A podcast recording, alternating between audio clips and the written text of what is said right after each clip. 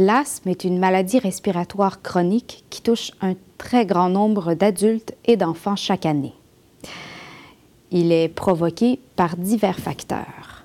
La poussière, les moisissures, le pollen, les animaux domestiques, la fumée de cigarettes, certains aliments ou médicaments.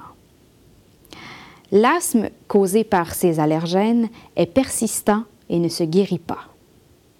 D'autres facteurs tels que l'effort physique, le froid, la pollution, le stress, un rhume ou une grippe peuvent aussi déclencher une crise. L'asthme est récurrent. Il se manifeste de façon plus intense à certaines périodes qu'à d'autres selon la saison, l'âge, le mode de vie, le milieu.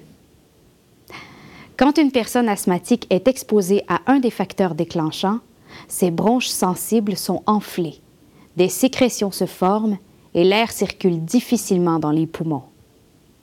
Elle éprouve alors des symptômes comme la toux sèche, de la difficulté à respirer, un essoufflement, une oppression à la poitrine et une respiration sifflante. Pour prévenir les crises, chaque patient reçoit de son médecin un plan d'action personnalisé comprenant des directives pour surveiller les symptômes, pour prendre les médicaments selon la prescription et pour reconnaître les signes de crise aiguë.